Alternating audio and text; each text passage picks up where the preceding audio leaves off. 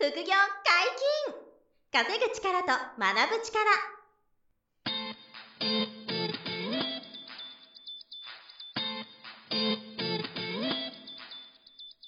この番組は稼げるようになりたいを叶える副業アカデミーの提供でお送りいたします。副業アカデミーはあなたが副業で稼げる状態になることにコミットしたスクール。初級コースから上級コースまでさまざまなジャンルの副業ノウハウを学んでいただけます。詳しくは副業アカデミーで検索ください。こんにちは小林正弘です。山本博です。よろしくお願いします、はい、よろしくお願いします。本日も二人でお届けします。今日は何の話でしょうか？はい、えー、副業の確定申告の注意点。うんなるほど。この話を、あの、はいはい、今この音声聞いていただくタイミングが、うん、ちょうど確定申告の時期に差し掛かっていると思うので、はいあの結構ね、気にする方多いんですよ。あの、はいはいはい、副業やった時に、まあ、確定申告しなきゃですよね、とか、うん、あと、まあ、会社に、やっぱり発覚する。うん、はい。あの、バレてしまわないかっていうのね、うん、心配されるっていうケースが、はい、まあ、あの、不安、不安あるあるとして多いかなと思っていて。あとはやっぱ、マルサの女とかいう映画を見ると。マルサの女懐かしい。はい。マルサ怖いなという。確かに。マルサ来るようなレベルは相当、相当すごいですけどね。相当レベルが高くて成功してる人かもしれませんけど。そうじゃないにせよ、まあ、あの、納税は国民の義務ですから。義務ですからね。なんでこの確定申告は改めて、まあ、あの、本当は税理士さんがちゃんとね、こういう話しなきゃいけないんで、はい、まあ、参考程度ですけど、聞いていただければなと思って、はい、まず、あの、よく言われるのが、まあ、20万円の壁じゃないですけど、はい、20万円いったかいってないかっていうのはよく言われていて、うん、えっ、と、まあ、副業っていろいろパターンがあって、はい、例えば、パートとかアルバイトやってる方と、あと、それパートとかアルバイトじゃなくて、まあ、副業アカデミーが得意とする、自分でこう何かしら副業でビジネスとか投資やるみたいな。これどっちもあると思うんですよ。はい、で、まあこれどちらも同じなんですけど、うん、えっ、と、例えばパートとかアルバイト、まあ、であれば年間で20万円以下の、えー、収入が、はい、えかどうか。20万以上だったら、これ申告する必要があると。はい、で、えっ、ー、と、パートとかアルバイト以外であっても、年間の所得が20万円を超えたらば、これ確定申告する必要があるよっていう。年間ですからね。月間じゃなくて年間です。年間ですからね。だから結構皆さん行くんですよ。あの、月2万稼げば、もう24万なんで。い、きますね。えー、で、まあ、収入で、えー、20万いく、いかないという話と、はい、あの、所得っていうと、はい、あの、収入から、えっ、ー、と、経費を引いた額なんで、うん、あの、所得で20万いくいかないっていうのが、まあ、一番多いパターンですけど、うん、パートとかアルバイトだと、あの、なんですか、特別徴収された形でも、はい、あの、お給料が振り込まれるみたいな感じですよね。だからもう天引きされてるってことですよね。そう。それでまたちょっと違うんですよね。はい、なので、えっと、そこの違いはありますが、まあ、あの、パートとかアルバイトの方だと収入なんですね。そのまんま入ってきたものが20万いってるかいってないか。はい、で、えっと、パートとかアルバイトじゃなくて、例えば物販で稼いでる人とかね、うんうん、こういう人たちは所得なんですよ。出た利益から、あ、ごめんなさい、えっ、と、かかった売り、売上からかかった諸経費全部引いた、はい、まあ、水の利益が、じゃあ20万いったかいかないかっていうね、うん、この辺を、まず、えっ、と、ジャッジする一つの基準として、えー、出す必要があって、20万超えていたら、は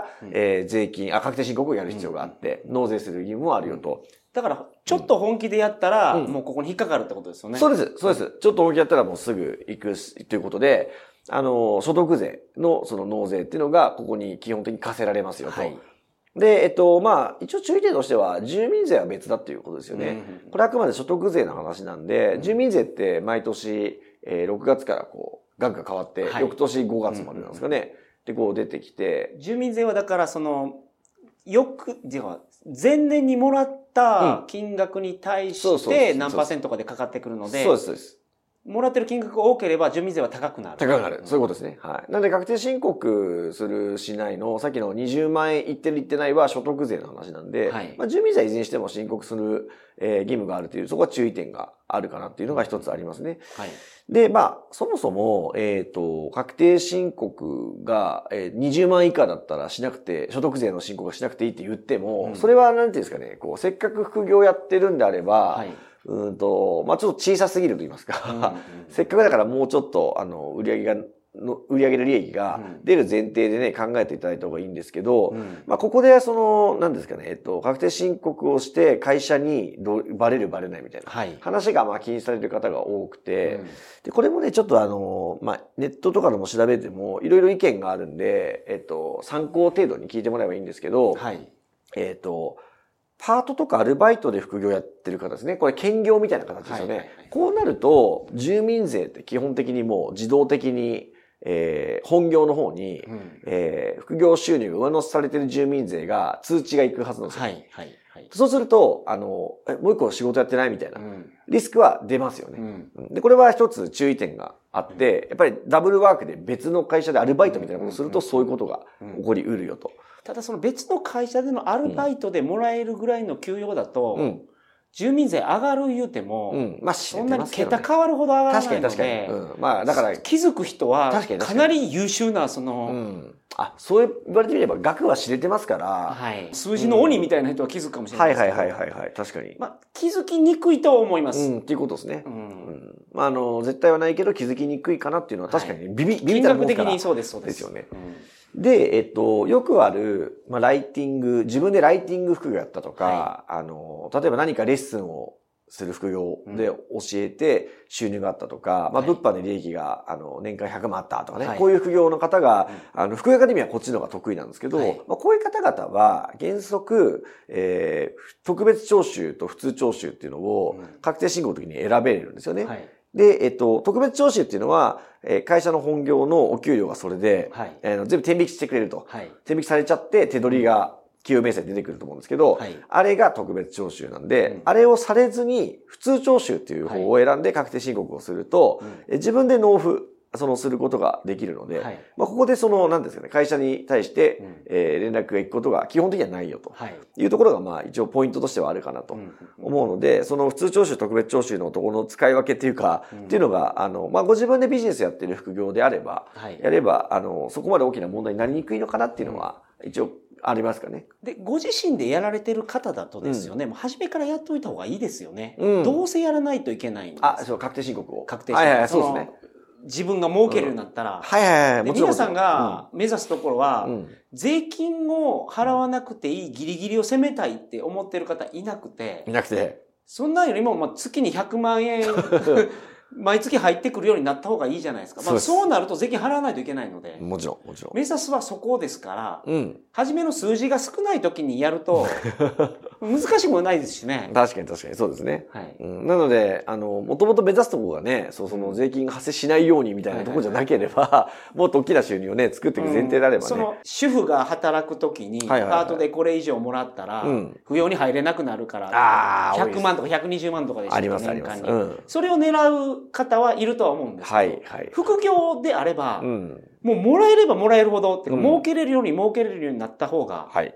大きい金額儲けれるようになった方が絶対いいので、もうその通り。うん。ってなったら、大きい金額をもらえるようになったら、これはやらないといけない。そうです。もう、あの、やらなきゃいけないし、まあ、ご自分でね、山本さんおっしゃる通り、あの、確定申告を最初やってみるといいですよね。まあ、白色申告っていうのが最初あって、で、青色申告っていうのは、あの、税務署に申請出せば、ちょっと控除額とかが増えて、そうです。まあ、青色の方が得という。得っていう結論で、まあ、細かくはね、ネットを調べていただければと思いますけど、青色申告っていうのもあって、まあ、白色は特に簡単なんで、はい自分でもね、全然やっていける方がほとんどだとうん思います。で、僕もね、最初の2年ぐらいは、あ3年ぐらいかな、自分で確定申告やっていて、すよね。で、ある程度のレベルになってきたら、例えば月100万とか稼ぐようになってる人とかは、もう、あの、税理士さん、任せるようになる。うん、入ってもらわなければいけないんじゃないかなって入ってもらった方がいいですよね。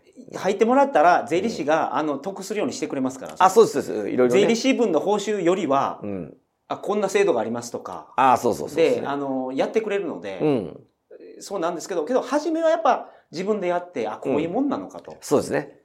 自分でこうやってみて、体感してみてっていうね。それがすごい重要ですよね。はいで、レベル上がってきたら、あの、税理士さんに最後はお願いして、あの、まあ、ある程度のレベルになったら、逆にその税務とかを自分でやってるのがもったいないんですよね。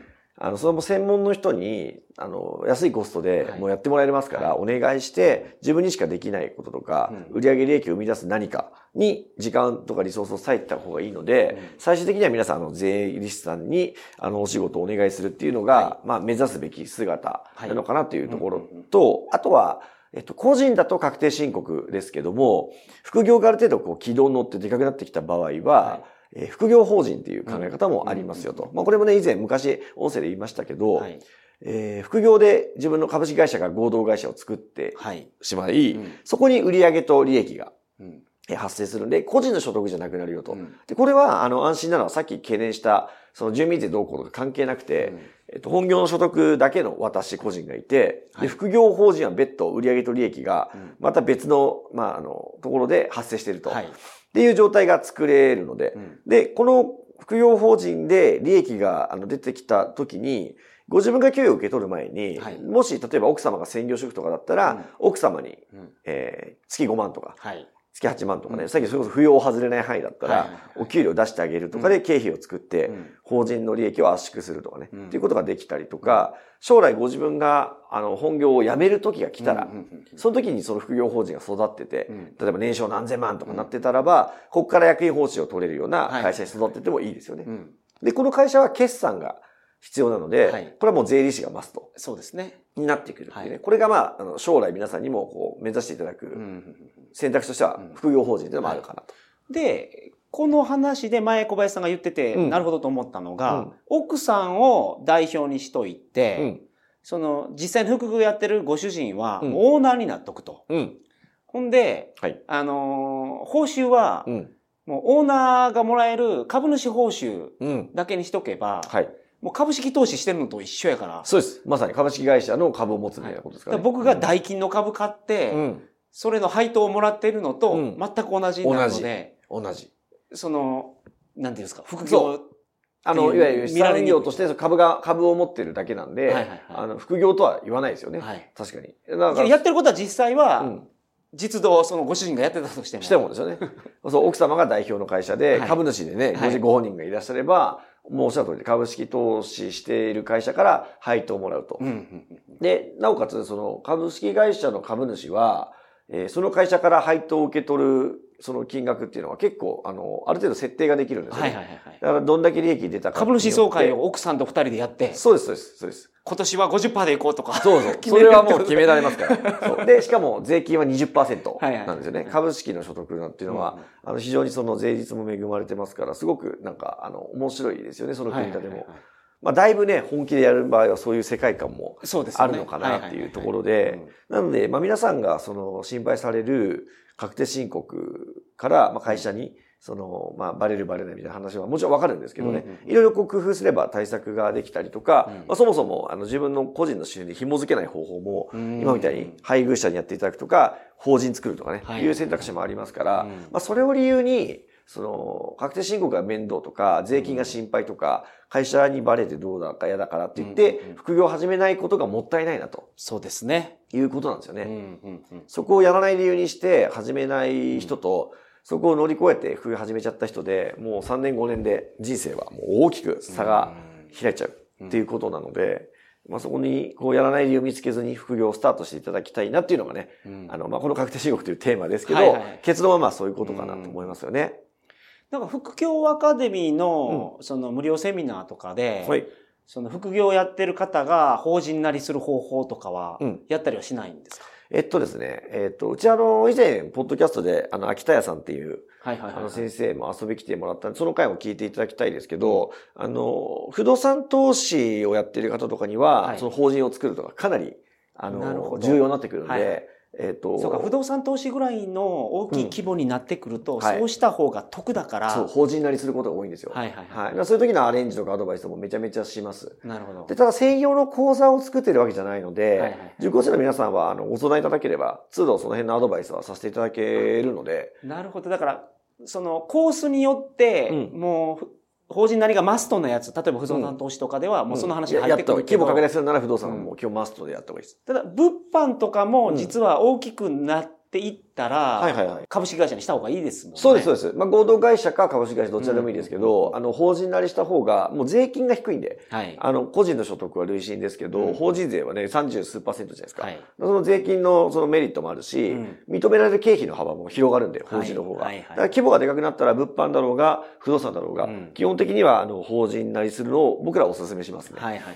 はい。やっぱりその方が手残りが多くなりますし、その法人ごと、まあこれやる人少ないですけど、はいその法人が育てば、その法人ごとバイアウトする。すごいですね、それは。っていう事例もでもありますよ。事例もあります、そういう方も。なるほどうんなんで、副業法人を売っちゃうみたいな ことも全然あるから、まあ法人なりする面白さはありますよね。はいはいはいはい。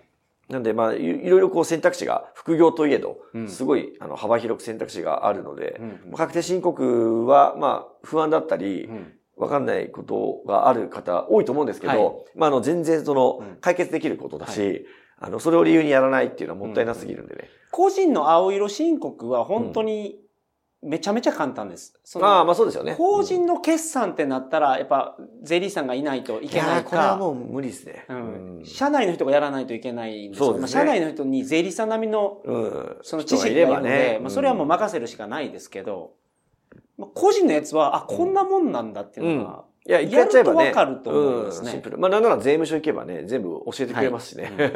うん。もう僕は、あの、初めは税務署に通って、ああ、教えてもらったんですか？はい。うん。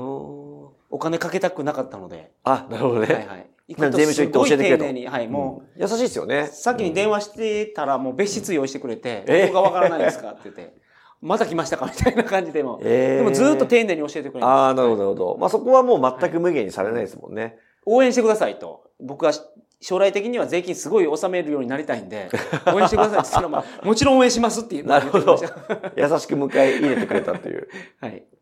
まあなのでね、確定申告はまあそんな感じで、うんあの、全然ネガティブに捉えずにね、あの、そうですね。ここで納税する額がでかくなるほどいい傾向なんで。そうです。もうもう手残りのお金は確実に増えてるはずですそうです。そうです。そういうことです。はい。ぜひ皆さん、確定申告ね、しながら副業で稼いでいってもらいたいなと思います。はい。本日もお疲れ様でした。はい、ありがとうございました。副業解禁稼ぐ力と学ぶ力、そろそろお別れのお時間です。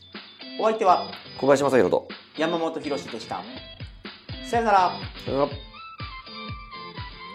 この番組では皆様からのご質問を大募集しております。副業に関する疑問質問など副業アカデミーウェブサイトポッドキャストページ内のメールフォームよりお送りくださいませ。